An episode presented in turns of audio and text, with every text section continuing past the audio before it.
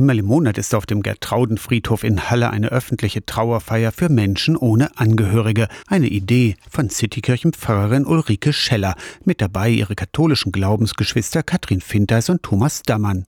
30 bis 40 Menschen besuchen die Feier am Montagvormittag, erzählt Ulrike Scheller. Also wie auch immer, die sich verbunden fühlen oder ob die die Leute gekannt haben. Menschen, die einfach diesen letzten Weg mitgehen. Und das finde ich ganz schön, dass man sagt, die letzten Meter sind eben nicht egal. Ne? Die Namen werden vorher in einer Traueranzeige veröffentlicht. Zwei bis drei Trauergäste kommen inzwischen sogar regelmäßig. Bringen Blumen mit und sagen, das ist für sie auch so ein wichtiger Montag geworden. Ne? Und das ist auch für mich so ein heiliger Montagvormittag, wo man echt mal begreift, worauf es eigentlich ankommt. Mit Ritualen, vielleicht insbesondere auch für solche existenziellen Dinge, kennt Kirche sich halt gut aus.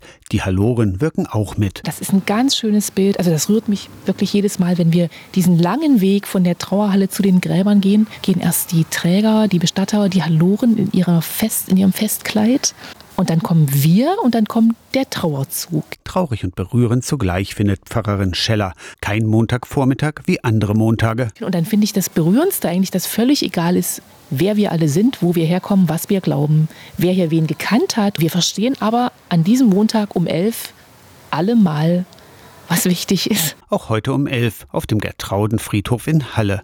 Aus der Kirchenredaktion Torsten Kessler, Radio SAW.